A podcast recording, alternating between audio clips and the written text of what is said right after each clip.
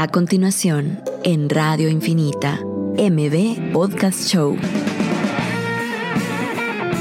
Un espacio para conversar sobre emprendimiento, tecnología e innovación con emprendedores guatemaltecos que están cambiando el mundo. Conducido por Marcel Barrascut y Pedro Pablo Beltranena. Que lo distinto te encuentre. Esto es MB Podcast Show.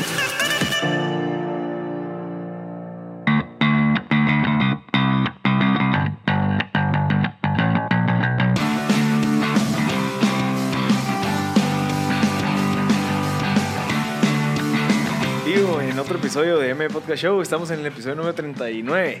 si no estoy mal, 39, 39 semanas de estar generando con, eh, contenido súper valioso, siempre relacionado con el tema de, de, emprendimiento, innovación, liderazgo. El día de hoy tenemos a Diego Rivera, que nos acompaña, es el CEO y fundador de Quilo. Eh, si quieres, antes de empezar, eh, contarnos un poquito, sí, en breves, qué es Quilo, para que la gente vaya agarrando un poquito, porque tenemos un par de preguntas antes de, de em, ya adentrarnos en la parte de la industria, pero contanos, ¿qué es Quilo? Buenísimo, pues primero muchas gracias por la invitación a, ah, los dos y, estar acá hablando de, de Quilo. Eh, Quilo es una plataforma en donde nuestra misión es democratizar el acceso a seguros de salud en Guatemala y en Latinoamérica para millones de personas y así poder brindarles una vida financiera mucho más estable. Y esto lo hacemos a través de desarrollar tecnología, a través de integrarnos con aseguradoras y con canales de distribución, todo con el objetivo de facilitar ese acceso, que sea una experiencia rápida, fácil, intuitiva y sobre todo segura. Qué interesante. Y el, el problema que está solucionando es la falta de ese tipo de seguros a la gente que tal vez no tiene digamos, que pueda pagar una prima tan alta como la que nos cobran a nosotros? Claro, va, en, varias partes. Uno es ese acceso, eh, por otra parte también es la educación del usuario. En Guatemala y, y, en general la industria de seguros y financiera realmente es muy poco conocida, hay muy poca educación y en temas como seguros también es complicado entenderlos. Eh, la verdad es que hay muchos términos, hay, hay muchas condiciones que no son fáciles de entender y nosotros estamos haciendo esa labor de poder educar a nuestros usuarios que entiendan cómo funciona, qué incluye, qué no incluye, cómo usarlo. Eh, y, obviamente que tengan una mucho mejor eh, experiencia en, en, los seguros. ¿verdad? Sí, creo que, otro, creo que otro de los problemas principales, Diego, y tal vez me corregís, pero creo que es el tema prevención. Ah, creo que con el tema prevención es un, es un tema que en Guatemala por lo general no se toca menos eh, para tal vez el segmento de clientes hacia donde estás pegando, ¿verdad? Entonces también creo que es un tema importante que también están solucionando a través de esto, ¿no? Facilitar a la gente que empiece a ser preventiva con respecto a ciertos servicios. Concientizar también que, que, se puede. Exacto. Y no esperar hasta que les pase algo para empezar a ver qué hacen. Exacto. Sí, totalmente. Eh, la, la, cultura y muchos en países eh, subdesarrollados, ¿verdad? Mucho en Latinoamérica tenemos eh, la población más desprotegida del mundo junto con África y ciertas eh, partes de Asia. tenemos mucha gente que aún no está bancarizada y por ende no tiene este acceso a herramientas financieras que justamente van a, a lo que decías, pero va a lo que es esa falta de prevención. Entonces, cuando e, estas personas tienen un siniestro, y esto puede ser una emergencia, una enfermedad, un accidente, incluso un fallecimiento de ellos o de un familiar, no tienen los recursos para pagar los gastos inmediatos. Muchas veces se terminan endeudando con prestamistas que les van a cobrar hasta 20%. Los, los, que estamos hablando la vez pasada. 20% de interés mensual. Estaferros, ¿verdad? Que son prestamistas informales. Ajá y esto lo único que hace es fortalecer el ciclo de pobreza en las personas y esto genera más estancamiento económico, lo cual se puede prevenir con, con pues, un programa de prevención y, buenas herramientas financieras accesibles a ellos. Eh, pero eh, es también cambiar ese mindset, cambiar esa perspectiva de que no es un gasto, sino que estás haciendo una herramienta de prevención. Interesante, mira, porque al final la, la, industria de los seguros, ¿cuánto tiempo lleva aquí en Guate? Unos 60 años. Por lo menos, bueno, sí, al menos, ¿verdad? de esos 60 años nadie se está, o sea, de las empresas privadas, nadie se ha preocupado en dar ese acceso y, y, encontrar en ese mercado tan grande, sino que se han estado peleando por el país de, de, el 10%, que te puede pagar un buen seguro. Entonces, qué, interesante que, que, pues, o sea, que has logrado identificar eso y que nadie lo haya hecho antes. Sí, hay, hay muchos challenges, hay muchos retos relacionados a esto. Eh, tradicionalmente se ha hecho mucho a través de, de, incluso los mismos bancos, pero también te genera una fricción bastante alta a la hora de entrar a un banco y comprar un seguro que no sabes qué es y muchas veces hay muchas cosas relacionadas negativas a instituciones financieras eh, de parte de los usuarios finales. Entonces eh, hay mucha fricción a la hora de comprar eh, un seguro o una herramienta financiera. Y amarrado a esos challenges hay pues eso abarca que necesitas desarrollar las herramientas para poder llegar a todas estas personas y eso pues va amarrado al desarrollo de tecnología para poder crear un proceso escalable y sostenible. Sí. Mira, y es algo que va muy relacionado con toda la gente que ha estado aquí, que es el tema de la educación, o sea, de, que se tiene que educar más que publicitar, sino que es como que, bueno, ¿cómo hacemos para que esta gente entienda el valor de lo que se está ofreciendo? sí, los consumidores, como los consumidores de verdad sí tienen un problema a la hora de ir a comprar, ¿verdad? porque terminan comprando casi que cualquier cosa en lugar de educarse bien en la compra que les va básicamente a beneficiar en el largo plazo. Me llama bastante la atención, Diego, con respecto al tema de la inclusión financiera y cómo, o sea, cómo una persona que empieza a adquirir un seguro eh, empieza a incluirse en esta, en esta, a volverse parte ya de como que este ¿cómo te diría yo? De la, de la Matrix, básicamente a nivel financiero, pues, donde ya empiezas a tener eh, un récord, créditos, etcétera. Entonces, ¿cómo es esa primera entrada? Y tal vez si nos puedes contar también el paso a paso de cómo adquirirlo, ¿verdad? Sí, eh, justamente eso, ¿verdad? Hay, hay media vez ya estás, eh, ya tenés linkeado un, un servicio financiero y esto puede ser varias cosas, ¿verdad? Puede ser una cuenta, puede ser un seguro. Eh, el siguiente paso es ver cómo puedes complementar para que haya más prevención financiera. Eh, definitivamente, y hay distintas formas, ¿verdad? Algunos, unas personas tienen una cuenta primero, luego el, el es un seguro o incluso entran en un seguro como lo estamos haciendo nosotros, que pues muchos de nuestros usuarios nunca han tenido un seguro y algunos también no están bancarizados, entonces entramos a través de un seguro y luego le ofrecemos otros servicios financieros para poder generarles una vida financiera más estable. Por ejemplo, una cuenta de ahorro en donde te va a rendir una tasa mucho más alta que la que podrías conseguir en el banco, seguros de vida, eh, otros seguros de daños, en fin, vamos complementando esa parte. Y pues en, Quilo tenemos distintas líneas, eh, tenemos una línea empresarial que es enfocado para pues, empresas con trabajadores operativos y administrativos. Tenemos Quill Hogar, que es para trabajadores de casa, para que lo puedan adquirir, eh, en este caso los empleadores de todos los trabajadores de casa, que pueden ser jardineros, cocineros, niñeras, gente que hace limpieza, los que planchan, en todas las personas que en Guatemala hay más de 250 mil personas en, esta situación. En la ciudad hay más de 100 mil. En todo Guate son 250 mil más o menos. Que trabajan en esos... En el hogar. Ah, ok, ok como jardineros, choferes, cocineros. Pensé que eran más. Eh, bueno, relativamente, o sea, porcentualmente es bastante, ¿verdad? En, en, Guatemala. Y han sido invisibles ante el sistema de salud. El, Más del 90% no tiene acceso a servicios privados como, eh, y, y, tampoco servicios públicos como el IX. Entonces, a través de Quiloar generamos una experiencia en donde se puede proteger entre 3 a 5 minutos eh, a través de una experiencia en línea totalmente segura y, verificable en donde pues pueden proteger a sus trabajadores en, en minutos. Mira, y en algún momento que estás metido en esta parte de esta industria, ¿has visto algún movimiento o algo, alguna intención de formalizar ese tipo de trabajos? para evitar cabalmente esto, de que están olvidados y que nadie sabe cuánto se les paga, no sabe si se les paga el mínimo, se les paga más, menos. Sí, sí hay iniciativas y hay iniciativas tanto privadas como públicas. Eh, para, en el caso de Lix, por ejemplo, tienen un, un programa especial para, para trabajadores del hogar. El problema es que eh, no es pues, de los comentarios que, que hemos visto y, y, analizando el programa, no es el ideal, ¿verdad? Eh, no tiene las coberturas necesarias, es muy básico y es caro también. Sí, y esa es la otra pregunta a la que iba. En, en, en Quilo Business, el, patrón, digamos, estaría pagando dos. Estaría pagando Leaks y estaría pagando eh, Quilo, digamos. Sí, ¿Cómo, ¿Cómo vas ¿Cómo percibe eso la gente cuando llegas a venderle ese tipo de seguros? Pues la verdad, muy bien, porque la mayoría de nuestros usuarios en empresas ya tienen X. El problema acá con el X es que es un sistema que pues, históricamente ha sido deficiente y esto conlleva varios, eh, varios gastos escondidos para la empresa. Por ejemplo, si alguien se enferma, para que lo lleguen a atender, puede pasarse todo el día ahí y eso es un día desperdiciado de trabajo. Eh, incluso para una consulta médica, solo para ir al doctor, los tiempos de espera llegan hasta tres meses.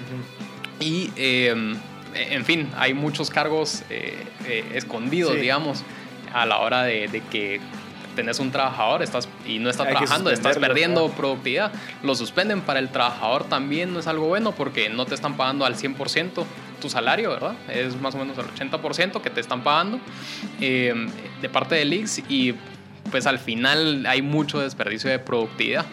Lo cual con un programa que en Quilo Business, incluso tenemos programas desde 29 quetzales al mes por trabajador, te puedes ahorrar muchísimos de esos problemas. Increíble. ¿Cuál, ¿Cuál, es el rango de precios que manejan de 29 y cuál es el último seguro, digamos? Tenemos desde 29, que son programas básicos, ¿verdad? Y empresariales. Eh, Quiloar empieza en 59 quetzales al mes por trabajador. Y eh, luego seguros más completos, que también tenemos empresas que tienen X, pero saben que no es un sistema totalmente eficiente, entonces buscan un seguro de gastos médicos y eso pues ya puede ser eh, mucho más, alto. ¿verdad? Okay. mira, ¿y cómo te ha ido eh, innovando en una industria tan antigua? O sea, ¿qué, retos has encontrado y cómo los has superado? En esta industria, te digo, en, la industria de seguros y, y financiera, es, es, una industria bien interesante porque es muy tradicional y hay empresas muy grandes, hay muy pocas aseguradoras, hay muy pocos bancos y son muy grandes. Entonces no solo es el reto de que tenés que seguir ciertas regulaciones porque toda esta industria la supervisa la superintendencia de bancos, sino también lidiar con empresas grandes y eso también conlleva mucha burocracia, eh, mucho, mucho proceso, muchos, muchas decisiones tienen que pasar por varios departamentos, tienen que pasar áreas técnicas, áreas legales, en fin. Eh, contratos. contratos, sí. Entonces hemos hecho mucho más eficiente nuestro proceso. Eh, de hecho, pues el primer producto que nosotros hicimos nos tomó muchísimos meses. ¿verdad? de estar testeando, de estar integrándonos, de crear la plataforma y aprendimos muchísimo de eso. Entonces, eh, al final es, es, ese proceso de aprendizaje, de poder hacer también muy, mucho más eficiente tus procesos para poder, pues al final, generar más impacto, trabajar con más proveedores y hacer mejores alianzas. Hasta que actualmente, pues podemos desarrollar un producto en menos de dos meses y lanzarlo. Sí, porque si no tengo mal entendido, y tal vez ahí me corregís, eh, con respecto a dónde están funcionando ustedes, como actor, digamos, es casi como una corredora, o, o, si me equivoco me decís, ¿verdad? Es decir, vos le pedís seguros a una aseguradora y vos los comercializás. Entonces, a la hora de uno de los problemas que entiendo las aseguradoras es también el tema de la papelería, eh, la documentación de personas, los pagos, a no sé qué, verificar pagos. Entonces, creo que es ahí donde, está, eh, donde se está innovando en Quilo, ¿no? Sí, totalmente como decías, nosotros sí somos intermediarios y estamos supervisados eh, por la sí, porque de otra forma estaríamos rompiendo leyes. No, no puedes intermediar un seguro, no puedes vender un seguro sin estar supervisado. Entonces, eh, en esa parte sí, tuvimos que pasar regulaciones y eso fue uno de los, de los retos al principio, que no es una SA normal donde haces tu SA y ya estás operando al siguiente día, sino que es haces tu SA y tenés que pasar la supervisión y pasar permisos y después ya empezás a operar. Eh, y luego nos venían los, el trabajo con las aseguradoras, ¿verdad? Que tampoco fue nada fácil. Pero sí, hay, eh, nosotros en Quilo eh, nuestra plataforma hace mucho más eficiente todo el proceso de onboarding, todo el proceso de cotización, compra y utilización de seguros para reducir eh, los recursos necesarios para poder eh, proteger a las personas. Entonces, si estamos digitalizando procesos, partes del, proceso, hay unas cosas en donde por regulación no se puede hacer todavía, porque es algo que se tiene que trabajar con, con los reguladores pero estamos, estamos aportando en ese sentido. Perfecto, Diego. Vamos a ir un corte y regresamos con más. En el siguiente segmento vamos a hablar un poquito de las razones más comunes del fracaso, ahí donde nos vas a, ayudar a agregar valor. Así que eh, no, no, no se despeguen de la radio, regresamos. Estás escuchando MB Podcast Show por Radio Infinita. Ya estamos en otro segmento más de M Podcast Show. Eh, le recordamos que M Podcast Show es un espacio donde conversamos con emprendedores líderes, empresarios, innovadores en tecnología y el día de hoy tenemos a Diego Rivera, que es el CEO y fundador de Quilo. Él pues es un emprendedor líder e innovador en tecnología porque logró desarrollar procesos y, e innovar eh, implementando tecnología en la parte, en una industria tan antigua como la de los seguros. Entonces, ahorita vamos a hablar un poquito sobre un tema en específico que me gustaría tratar, que es por, o sea, los casos de fracaso más recurrentes. Eh, encontramos un montón y creo que vamos a tocar cuatro, eh, si el tiempo nos da. Y quisiera que lo comentáramos, incluso si vos pasaste por alguna de estas y cómo sobresaliste eso, igual vos, pero Pablo, que es la falta de experiencia en el sector. En tu caso, yo no sé si tenías experiencia, si habías trabajado en la parte de seguros, y si sí, esa es una, esa es un, como una variable que, que influye en el, en el, fracaso de ciertas startups. ¿Cómo fue en tu caso y cómo lo solucionaste? Sí, eh, yo creo que tenés que tener habilidad para, al, lanzar algo, ¿verdad? Al lanzar una empresa, eh, tenés que tener mucho industry knowledge, Ajá. ¿verdad? Y eh, básicamente en hubo días que estuvo. yo estoy también en Acton MBA, pero te dicen tres cosas importantísimas de, a la hora de hacer una, una empresa. Eh, uno, tenés que tener industry knowledge. Dos, tenés que ser capaz de levantar fondos para poder fondear eh, tu empresa. Y tres, necesitas saber manejar las operaciones, el día a día, tenés que ser muy eficiente. Todo eso también es un proceso de, de aprendizaje que, lo vas haciendo. Entonces. ¿Pero lo vas haciendo en el camino o vos te preparaste antes? ¿Cómo fue?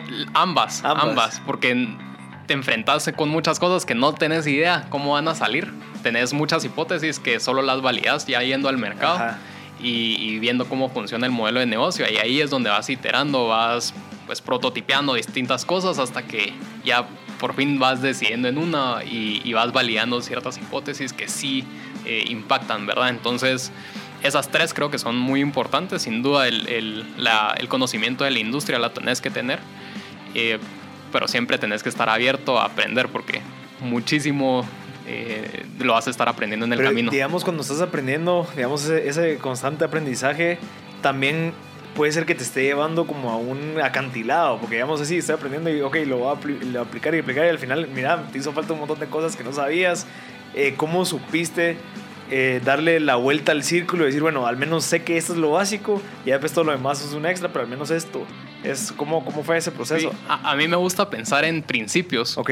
Y muchos, muchos vemos solo las consecuencias o, qué pasa si solo cambio esto y son mejoras incrementales, pero si te empezás a enfocar en, bueno, cuáles son los principios de, de este negocio, cuáles son los principios de esta industria, puedes entender mucho mejor las cosas.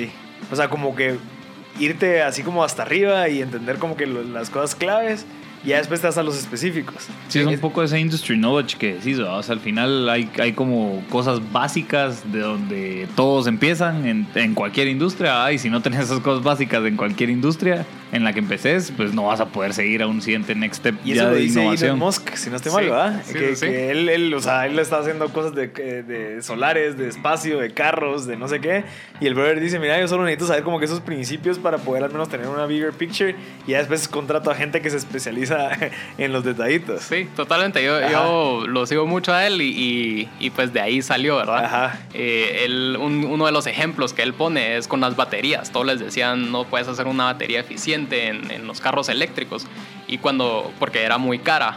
Y cuando te enfocas en los principios de qué están hechas, de dónde puedes obtener los materiales, cómo los puedes reordenar, ahí es donde pues, sale una innovación nueva que es estas baterías. Sí, y eso le pasa tal vez a mucha gente de que como escucha mucho análisis de expertos y te dan demasiada información que tal vez dices, bueno, sí, va, ellos no pudieron, pero si te regresas a lo back to basics y entendés de dónde proviene toda esa información, tal vez es más fácil de sacar conclusiones pues, o hipótesis para poder validarlas en algún momento. Y, y, en el caso de nuestro, ¿verdad? En, en, la industria de seguros, decirte hasta cómo empezaron los seguros, Ajá.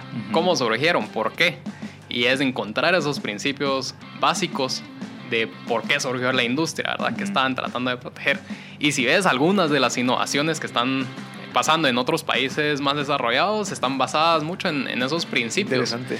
Eh, en préstamos, en peer-to-peer lending, que se está dando mucho. Que hemos tenido gente de eso acá. Pues así es como empezaron, ¿verdad? Los préstamos. Era más peer-to-peer y ahorita está regresando. Entonces, sí, como que hubo una etapa en donde se migró a centralizarlo en, en, un fondo, digamos, y ahora solo regresa otra vez a persona a persona. Claro, como democratizarlo. Y en el caso de los seguros, tal vez contarnos un poco de esos principios básicos, ¿verdad? Para iluminarnos en, en ese sentido.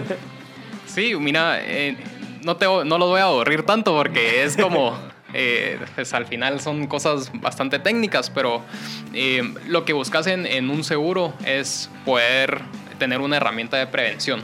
Eso es lo más básico que, buscas. Entonces, eh, incluso empezaron los seguros con, con, no sé si empezaron ahí, pero uno de los principios fueron para proteger las cargas eh, con los barcos, Yeah. ¿verdad? Para proteger mercancías. Entonces hacían clubs en donde pues todos aportaban y si se caía el barco de alguno, pues ahí salía la compensación. Y si no se caía, se quedaba no se caía, dinero. se repartía el dinero y ya Ya. estuvo, ¿verdad? Entonces sí se volvía hacia la siguiente vez. Entonces mucho es de, bueno, el objetivo de un seguro es poder generar una herramienta de prevención. Ya. ¿Cómo podemos hacer ese, esa herramienta de prevención mucho más eficiente y accesible para todos? Ahí. Básicamente. Cabal. Creo que es un principio súper básico para empezar cualquier tipo de modelo de negocio con respecto al seguro, pues.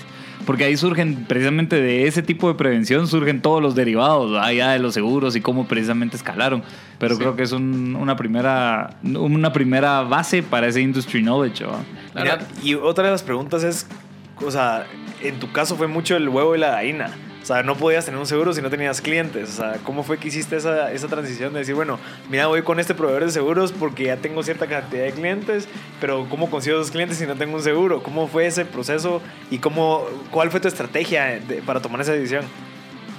Sí, es buena pregunta. Yo, la verdad es que nosotros eh, hicimos un, un modelo de negocio eh, bastante innovador en donde no había en el mercado actualmente. Entonces no podíamos agarrar cualquier producto y, y miren, ya tengo clientes, sino que era mucho llegar, ¿verdad? A través de, de distintos contactos, poder pichar nuestro, Ya. nuestra idea en su momento. Muchos nos dijeron que no. Ahora es divertido porque ahora ¿Por nos llaman. no? ¿Por qué te dijeron que no? O sea, ¿te dijeron algún...? no era el modelo de negocio, no estaban enfocados en ese nicho, eh, no lo podían hacer por temas de tecnología, Ah, porque ellos no tenían esa no tecnología. tenían la capacidad Ya. o- o, solo no estaba en su estrategia Ya. eh, organizacional y, y está bien, ¿verdad? Obviamente todas las empresas tienen cierta estrategia a seguir. Y ciertos como re- regímenes que no pueden salirse. Sí. Ajá. Entonces, eh, algunas nos dijeron que no al principio, eh, otras confiaron en nosotros, nos dieron esa entrada, empezamos a desarrollar productos y, y luego los empezamos a validar en el mercado. Validamos también nuestro modelo, nuestra tecnología, nuestra plataforma y a partir de eso, pues es que los que nos dijeron que no al principio, y, y esto también podía ser porque nos veían jóvenes y, y- no creían en, en nosotros probablemente, pero al ver que ya lo que estamos haciendo y el nivel que estamos, porque básicamente es eh, generar una experiencia de primer mundo en Guatemala y hacerla Exacto. accesible para todos, Exacto. ya ahora nos están hablando, que es buenísimo, pues no les vamos a decir que no, obviamente, pasa. porque nuestro objetivo es poder llegar a más personas con más aliados y tenemos mucha mentalidad en la empresa de un sharing economy, de economía compartida, de poder eh, hacer accesible a través de distintas alianzas lo que estamos haciendo. Interesante. Mira, y ahora con respecto a tu competencia, tu competencia son las otras corredoras que también venden los estos mismos seguros de tus aseguradoras. Entonces, eh, de cara a la competencia, ¿en dónde, ¿en dónde se están posicionando como para beneficiar? En la tecnología lo tengo claro, ¿verdad? que es básicamente poder adquirir fácil el servicio, eh, pero no sé si en los precios también hay un buen diferenciador o contanos tal vez un poco de eso. Sí, nosotros ha- hay varias aristas que nosotros hacemos que son bastante diferentes a lo que se está haciendo. Eh, la industria de seguros es bastante tradicional y hay jugadores que está- pues, ha- han hecho las cosas muy bien y son muy grandes, enfocados en un nicho eh, más alto, diría yo. Algunos pues sí se han enfocado en nichos un poco más amplios, pero eh, haciéndolo de una forma más tradicional. Nosotros en, en Quilo, nuestra plataforma es intuitiva, fácil de usar, es segura y está basada en principios donde es rápido la cotización y en la contratación. Es fácil y accesible ¿verdad? Y la desde cualquier también. dispositivo. La atención, por supuesto. Que es un- algo que no es actualmente. Digamos, esa rapidez. Claro. Ajá. Entonces, nosotros, pues a través de nuestra plataforma, estamos automatizando procesos para que Ujú. todo eso sea eficiente. Pero lo que decías, y es más importante para nosotros, que sea un pago justo, para que se esté pagando por lo que se usa, que se pueda cancelar en cualquier momento, que no tenga cargos escondidos. Y amarrado a eso, pues nuestro modelo también es de crear productos nuestros con las aseguradoras, obviamente Cabal. respaldado por las aseguradoras, y poder integrarlo con ellas. Entonces, eso es una... Y, y, a través de esta plataforma es que podemos hacer más eficientes los costos y obviamente eso reducir los precios para el usuario final. Y amarrado a eso, pues también va la parte educativa para el usuario, en donde nos enfocamos en esa educación financiera, eh, la atención, el desarrollo Sí. de tecnología y pues el default, que es todo el seguimiento de reclamos. Sí, me, me surgió la duda de cómo se generan nuevos productos. O sea, como en general, ¿va? ¿Cómo, sur- cómo surge un nuevo producto de una aseguradora? ¿va? ¿O cómo ustedes generan esos nuevos productos? ¿Más por solicitudes de sus clientes? ¿O más porque ven algunas correlaciones? Eh, ¿O no sé? Sí, hay, hay varias, varias variables. Eh, te voy a poner el ejemplo de Quilo Hogar. Ajá. En Quilo Hogar es algo que queríamos hacer desde el inicio de Quilo, que era un- es un mercado, es una- un, unos, eh, un, digamos, un nicho de personas que está bastante desprotegida y no tiene acceso a servicios financieros de calidad, incluidos seguros. Entonces vimos ese problema, vimos el tamaño del mercado, que son miles de personas, hay más de 250 mil personas en Guatemala trabajando en el hogar. Y eh, pues en base a eso nos tocó validar también con potenciales clientes. Ya con eso vimos, pues hacemos el análisis de cuáles son las coberturas ideales, precios, eh, qué tipo de seguros. Vemos también dentro de las aseguradoras cuáles son las más fuertes para hacer este tipo de seguros y nos enfocamos en eso. Por ejemplo, Quilobar lo lanzamos con, eh, con Universales, eh, que siempre tenemos una buena alianza con ellos para poder hacer este producto. Y pues bueno, eh, en base a eso ya se lleva un, se lleva un proceso en, en donde nos integramos con, con la aseguradora, hacemos la plataforma para el usuario y ya pues todo el tema operativo. Sí, yo creo que es mucho de escuchar, al final escuchas, ves las tendencias, incluso hay veces de que tal vez esa misma gente no sabe que necesita ciertas cosas, se las, se las pones en algún tipo como de, de producto ahí y te das cuenta que sí lo usan, entonces empezás a, a decir, bueno, mira, vendámoslo de otra manera y así, creo que así se van surgiendo los productos, ¿no? Sí, Ajá. sí, este es el Va. proceso de iteración y aprendizaje. Diego, tal vez otra pregunta que tenía era con Sí, respecto. corte, Ah, va- vamos, a, dale. vamos a ir a un corte y regresamos con más de- sobre Quilo y las, la industria de seguros. Ya estamos en el tercer segmento de M Podcast Show. Le recordamos que es un espacio donde conversamos con emprendedores, innovadores en tecnología, liderazgo. Pues el día de hoy tenemos a Diego Rivero, el CEO y fundador de Quilo, que es una empresa que ofrece seguros más accesibles para las personas que no tienen acceso a esa información. Incluso pues lo hace un par de clics desde su página web, que es vivequilo.com. Y ahí pueden entrar a buscar información. Tenemos un giveaway, si no estoy mal. Sí, tenemos un giveaway. Diego. Eh, bueno, por, por estar acá y mm, en esta parte de, de Quilo Hogar, queremos regalarles un mes. eh, y pues básicamente siguen el proceso. Al final van a tener la opción de, de agregar un código.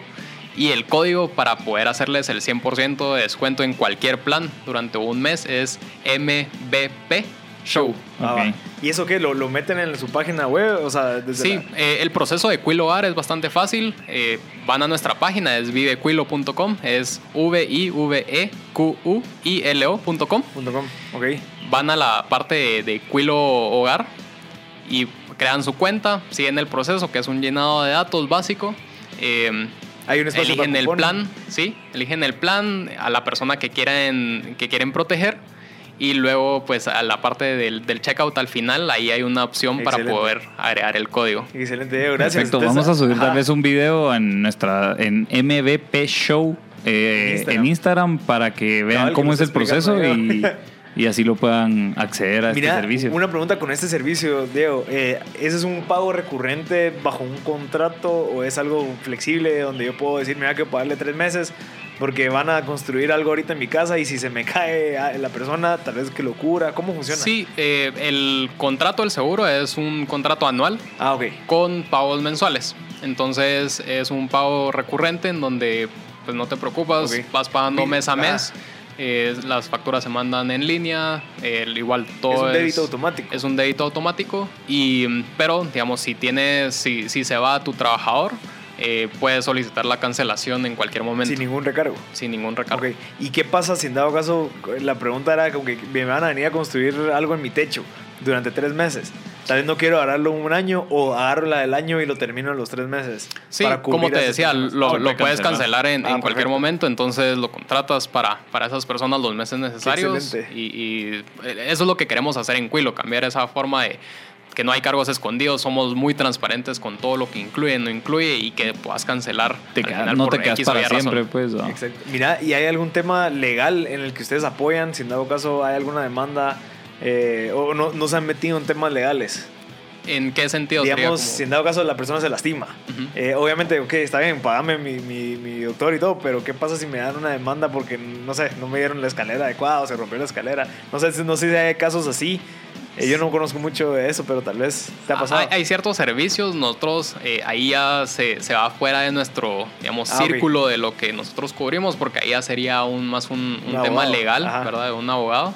Eh, no, pues si tienen alguna duda o, o necesitan soporte, sí los ayudamos. Ah, ok. Eh, pero en temas ya específicos legales ya está, ya está Ok. fuera de nuestro, de nuestro Ah, alcance. Perfecto. Pero sí, en, en este seguro, eh, que es, pues la verdad estamos muy contentos, eh, te va a cubrir accidentes, gastos médicos por Buenísimo. accidente, tiene consultas médicas ilimitadas, eh, laboratorios, imágenes de diagnóstico, servicio funerario, Ah, le puedes incluir ambulancia, servicio dental, Wow. puedes incluir familiares también y tenemos cobertura a nivel nacional. Ajá. Wow, buenísimo. ¿Tienes, tienes Sí, una pregunta? sí, tenía una pregunta con respecto a los retos. O sea, creo que uno de los del core business básicamente también de Quilo es la tecnología. Entonces, eh, ¿cuáles fueron los retos desde que empezaste básicamente con la idea a generar el prototipo a hoy tener una tecnología que de alguna manera ya es funcional, se integra y básicamente te permite básicamente el run business, ¿verdad? Sí, hay, varios retos. Eh, pues uno obviamente es encontrar las personas adecuadas y esto es un consejo más general. Si vas a hacer una empresa de tecnología, pues desarrolla la tecnología internamente Ujú. en tu empresa, porque hay muchos que voy a hacer una app y lo desarrollo externo y al final eso pues no es lo mejor y termina saliendo eh, pues mucho más caro, ¿verdad? Y no tenés el- ese control. Entonces todo lo que nosotros desarrollamos lo hacemos in-house, lo hacemos dentro de Quilo. Y pues sí, el reto es encontrar las personas adecuadas, capaces. Y la verdad es que nos ha ido pues bastante, bastante bien. Eh, tenemos un, un muy buen equipo de, de desarrollo. Eh, luego también tener la parte de, de poder integrarte porque pues al final son empresas grandes que no tienen los últimos sistemas. Entonces Exacto. Eh, también ese es un reto. Y qué increíble eso, ¿va? o sea, que vos esperás que las empresas tan grandes tengan ese tipo de tecnología y son las que tal vez no lo tienen. Sí, fíjate que yo, yo creo que el default es, es que por ser empresas tan grandes ya llevan muchos años y, no han, y cuesta mucho innovar dentro Ajá. de ellas, entonces se han quedado con sistemas Wow. más, más antiguos.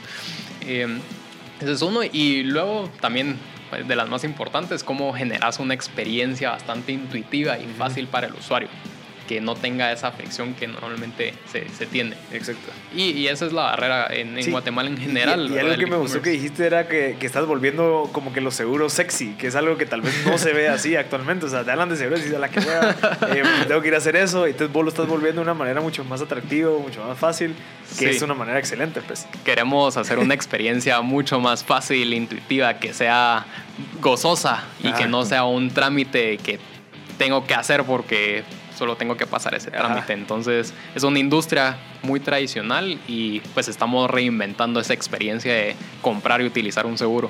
Mira, y no has tenido casos en que, digamos, yo quiero utilizar eh, Quill Hogar, pero en vez de meter a la gente que trabaja, meto a mis hijos, porque tal vez no quiero pagar un seguro de vida normal, sino que los quiero meter como algo eh, tal vez un poquito más accesible y económico. ¿Te ha pasado y qué, cómo lo Sí, están regulando? Sí, fíjate que eh, Quilobar, incluso si uno lo quiere para uno, lo puede Ah, comprar, ¿verdad? Eh, eso no hay ningún problema. Eh, también estamos desarrollando y tenemos una línea que es Quilo para ti, que es para personas individuales. Entonces, si Quilobar no se adapta para ellos, pues ya vemos, eh, ya pasamos todo otro proceso de cotizaciones y de personalizaciones de planes. Pero sí, eh, realmente es eh, nos enfocamos mucho en personalizar todas las necesidades de nuestros clientes y, pues enfocarnos en, en, qué es lo que les va a servir más a ellos. Mira, y ahora con de cara al cliente, creo que hablábamos no hace en, ya no me acuerdo en cuál episodio, pero hablábamos cabal de, de cuando es un negocio digital, en, en primera instancia, lo primero que ves es, bueno, llegué a mil usuarios en un mes. Después llegué a mil usuarios en una semana. Después en un mil usuarios en un día. Y después mil usuarios en un minuto o en una hora. Etcétera. Así como al final sí tiene como que ese, ese crecimiento exponencial en cantidad de usuarios. Entonces, mi pregunta es un poco cómo ha sido tu adaptación a través de la tecnología a conseguir esos usuarios que sí compran. O si hay una labor de ventas bastante fuerte eh, de forma interna en, en, en, en la empresa, pues. Sí, ambas. Eh, hay, hay, uno de los errores bien comunes que es, build it and they, will, come. A construirlo y van a venir. Y puedes tener un producto muy bueno, muy bonito, eh, pero no tenés eh, a los usuarios, entonces a los clientes. entonces hay que hacer de las dos, ¿verdad? y varía por, por las líneas de, de productos que tenemos. Quilo Business, al ser en hacer un contacto, es un B2B, es contacto directo con empresas. Tenemos personas encargadas de asesoría para empresas, entonces van a la empresa, ven las necesidades específicas y luego hacemos, los ayudamos en todo el, el onboarding en la plataforma. Eh, pues sí tiene ciertas, eh, pues es, es, un producto que se puede conseguir en línea, pero también necesitamos impulsarlo a través de distintos canales, porque también nuestro segmento, nuestro target son eh, ya sea amas de casa o empleadores, ¿verdad? Que tienen trabajadores y por lo general eh, no van a tener tanto, tanta adaptación a tecnología. Entonces también los apoyamos, les, eh, si necesitan que los contactemos por teléfono, por WhatsApp, inmediatamente los contactamos y los ayudamos en todo el onboarding. Entonces es, es, también un proceso de aprendizaje. Sí, sí, porque al final creo yo que eh, es precisamente un reto para las empresas de tecnología en esta región o inclusive en Guatemala, esa adaptación del cliente, va a empezar a educar a que, mira, no necesitas verme la cara pues para que esto funcione. Sí, hay eh, muchas barreras en, en, la parte de e-commerce, ¿verdad? De, de confianza, pero es decirles, esto, esto somos nosotros, esto es lo que estamos haciendo, estamos respaldados por muy buenos aliados y, y, pues si necesitan un proceso mucho más personalizado, lo hacemos. Pues qué valioso, creo que es un reto, un reto grande. ¿Y qué estrategias estás utilizando para llegar a más gente? ¿Estás utilizando las empresas como para empezar a generar ese, esos pequeños como tribus y que ellos mismos lo recomienden con sus amigos? Porque es más fácil agarrar una empresa que a 40 personas separadas. Es como, como, o sea, tu estrategia de mercadeo, ¿cuál es y hacia dónde vas? Sí, nosotros empezamos con, con la línea de Quilo Business. Eh, justamente por, pues, por eso, ¿verdad? Porque era también por el tamaño del equipo que teníamos, pues no éramos tan grandes cuando empezamos, obviamente, y, y pues no te ayuda, ¿verdad?, a tener esa distribución, pero eh, cada vez estamos haciendo más alianzas con más personas, con más empresas para poder hacer más accesible esto, ¿verdad? Eh, si sos usuario de Quilo, puedes referir a alguien y también eh, recibir beneficios. Mm, eh, dentro de poco van a ver, tenemos un programa de embajadoras también ah, de, de Quilo y hay, hay, varias en, tanto en, la parte online como offline. Emulando la venta de, ¿cómo es? Por catálogo, ¿ah? la de los embajadores. Pues, o embajadoras, pues bueno, e, eso, pero no, no tanto venta, sino que si sos usuario, eh, puedes referir a alguien como, mira, a mí me ah, funcionó, Uber, chequeate esto, ¿verdad? Descuento de, tal y tal. Entonces puedes acceder a, otros beneficios, eh, monetarios o no monetarios, ¿verdad? Eh, pues en, en, referente a tu plan. Entonces, sí, es, es un poquito esa, esa mezcla, no, no tanto por catálogo, sino que más por si sos usuario, puedes compartirlo. Perfecto. Bueno, vamos a ir al último corte y regresamos con más M Podcast Show. Ya estamos en el último segmento de M Podcast Show. Vamos a ir terminando con las últimas preguntas, pero Pablo tiene una aquí para Diego Rivera, el fundador de Quilo. Sí, Diego, una pregunta que tal vez es precisamente enfocada a los mercados y pues algo que he visto recientemente, o por lo menos intuyo que existe en la, en la industria de, de seguros, es el seguro de motos o de vehículos eh, que se puedan asegurar. No sé si en algún momento han pensado en ese o más si están enfocados en asegurar a personas. Sí, eh, sí lo hemos pensado y sí es súper interesante. Em, ahorita no es nuestro enfoque, porque nuestro enfoque está en salud. Eh, pero en el futuro seguro, seguro Se vamos a, facilitar. a, a facilitar eso a través de tecnología. Porque sí. ahí es súper interesante lo que se puede hacer. Cabal, sí, yo, yo lo pensaba precisamente en eso.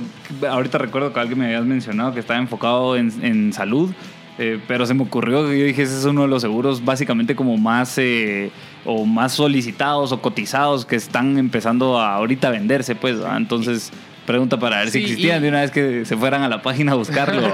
Sí, y, y también tenemos empresas que nos han solicitado seguros para su flotilla, por ejemplo. Ah. Entonces, eh, pues ahí lo, lo integramos a, a la plataforma para que pues tenga esa visibilidad también.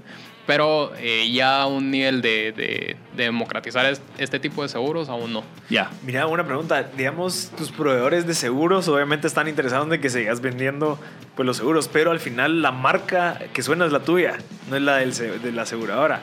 ¿Qué, qué crees que va a pasar con eso? ¿Y, y qué esperas en cinco años que ellos tengan? Mira, ya no te puedo dar eso porque te estás comiendo la mitad de mi mercado bajo tu nombre, no bajo el mío. O Sí. ya pasa, inclusive con algunas corredoras. Ajá.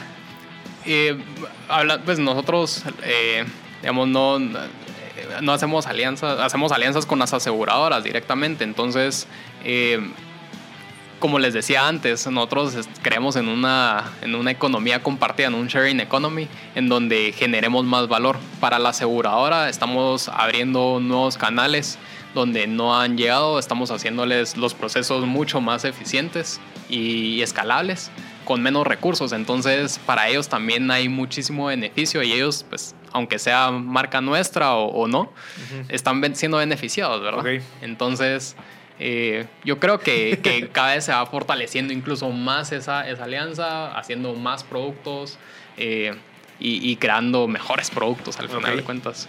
Mira, y digamos, vos empezaste esta empresa sin conocimientos técnicos en la parte de desarrollo de tecnología. ¿Cómo te fue a- al tener esa idea y dijiste, bueno, necesito encontrar a esta persona que me apoye en esta parte para poder desarroll- desarrollar este, esta idea de servicio que no existe? ¿Cómo fue esa transición de venderle la idea convencerlo? Bueno, ya tenemos algo que podemos trabajar y todavía después irlo a venderlo a las aseguradoras para que te lo validen. Sí, yo creo que si, si tenés una empresa de tecnología, necesitas saber lo, lo básico, Lo al básico. menos.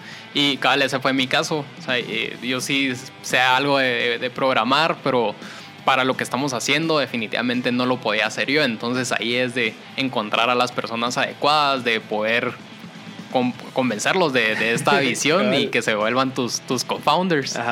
Y pues así fue el proceso, ¿verdad? De, de contarles el estatus actual, hacia dónde vamos, qué es lo que estamos haciendo, qué se requiere y de que se suban al barco. ¿Y cómo, cómo pasa en tu mente el decir, bueno, voy a tener que darle un poquito de mi compañía a esta persona? Eh, no sé, al final es cuando vos tienes una idea y la llevas trabajando, es como tu bebé. Y sí, Sí. va, te va a dar un poquito, pues, para... Pero al final eso es lo que te va a llevar a que se ejecute, pero... ¿Cómo te convences a vos mismo que vale la pena no contratar a una persona, sino que ofrecerle participación? Sí, para mí la verdad fue, fue bastante fácil, te digo, porque de nuevo, o sea, queremos crear valor Ajá. y es mucho mejor en mi, en mi perspectiva ser dueño de un pedazo más pequeño, de un país mucho más grande, de una empresa mucho más grande que genere más impacto que ser todo el dueño De de algo que no esté generando tanto impacto. Perfecto. Entonces, eh, si puedes sumar a alguien que te genere más valor que, pues, que, que tener esas acciones, ¿verdad? Eh, definitivamente hacerlo. Ujú. Ujú. Y hacerlo de una forma ordenada también. Perfecto. No, la verdad es que qué valioso. Tal vez, Diego, para ir ya también cerrando, tal vez contarnos un poco de tu background en cómo básicamente empezaste a ser emprendedor. ¿va? Al final creo que esto también es para emprendedores y cómo decidiste emprender. ¿va? Y es un poco de tu background. ¿va? Sí, pues yo vengo de una familia de emprendedores. Ajá. Nosotros en mi familia tenemos un grupo de restaurantes. Ajá. Y desde muy pequeño mi papá me, me enseñó a, a trabajar, a echar punta. Me iba en las vacaciones del colegio a trabajar y empecé desde estar lavando platos y de asistente hasta ser gerente de operaciones, cultura y nuevos proyectos. Y, y también pues ya tener ese, ese- siendo partner en la empresa Ajá. En, pues en, en el transcurso de, de todo este camino me di cuenta que quería estar en- enfocado en dos cosas a la hora de emprender. Uno es en negocios que tengan desarrollo de tecnología, ¿verdad? que sean de tecnología. Y dos, más importante, que tengan el potencial de impactar a millones de personas de una forma escalable. Y eso amarrado a la tecnología. cuando juntas esas dos, pues vi que me dieron ganas, ¿verdad?, de, empezar lo mío. Em, y pues ahí pasó todo ese proceso de aprendizaje hasta que lo aterrizamos en lo que hoy es Quilo. Mira, hay una, hay una parte interesantísima de tu historia que fue el haber estado en Draper University, que es esta universidad para emprendedores, literalmente, que son tres meses. Es un curso intensivo de emprendimiento. Eh, o sea, ya sabiendo qué es, ¿qué sentiste? ¿Qué fue lo que pagaste? O sea, cuando pagaste dijiste, bueno, estoy pagando esto. O sea, no solamente la universidad, sino que ese aprendizaje. ¿Cuál crees que fue lo que más te sirvió de, esa, de esos tres meses? Buenísimo. Mira, yo cuando me meto a, estudiar algo, eh, lo que busco es ese cambio de perspectiva, ese cambio de mindset que te haga poder tener el racional o la racionalidad para poder mm. implementar nuevas cosas. Y lo que me pasó con Draper, bueno, antes de eso estuve en el Michael Polanyi College, acá en la, en la UFM, y también fue un cambio de cómo puedes aprender a aprender, cómo puedes aprender por tu cuenta, cómo llevar una, una educación autodidacta y colaborativa. Luego con Draper University fue poder escuchar a emprendedores de las startups que están, de las que oís, ¿verdad? Pinterest, Uber, eh, Elon Musk, no estuve en mi, en mi promoción, pero igual fueron a hablar con Elon Musk. Y que te digan son personas ordinarias haciendo cosas extraordinarias y eso te abre muchísimo la mente, te abre las, eh, la perspectiva de poder no solo pensar local, sino que mundial y de cómo puedes llegar a generar impacto en los millones. Y, y luego, pues por último, ahorita que estoy dando, que, que fue invitado tuyo, eh, ah, de, Acton. de Acton MBA, y es lo mismo, o sea, pueden oír el, el episodio de él. Y mucho de lo que te habla es ese mindset de poder estudiar casos distintos y poder tener esa, esa habilidad de poder ver un problema y analizarlo en distintas fases. Perfecto. Mira, eh, si quieres rapidito, ¿cuál es tu estrategia de expansión a otros países? ¿Ya lo tenés mapeado? ¿Qué vas a hacer? Porque digamos, algo que aprendimos en todos esos eventos que han estado viniendo de, de, de, emprendimiento es no solo pensemos local, sino que internacional. ¿Cuál es tu siguiente paso para poder hacer eso? Sí, nosotros ahorita, eh, Guatemala es nuestro primer mercado. Validar. Eh, estamos validando, estamos afinando eh, estamos desarrollando más tecnología y eso nos permite pues tener una expansión mucho más amplia en el corto plazo. Entonces, en el corto plazo está Centroamérica y luego el siguiente paso es otros países de Latinoamérica, tanto al norte como al sur. Ok, perfecto. Buenísimo. Eh, ¿Querés cerrar con un consejo para la gente que está escuchando? Algo para que se animen a emprender. Sí, lo que pues les puedo decir de lo que me pasó a mí, eh, pero mucho es animarse a, emprender. Eh, muchos tenemos muchas ideas, pero al final lo que vale es validarlas en el mercado, ejecutarlas, testear. Solo sepan que es un proceso duro, ¿verdad? Ahí, eh, siguiendo con Elon Musk, que dice, es como, como comer vidrio y mirar al abismo.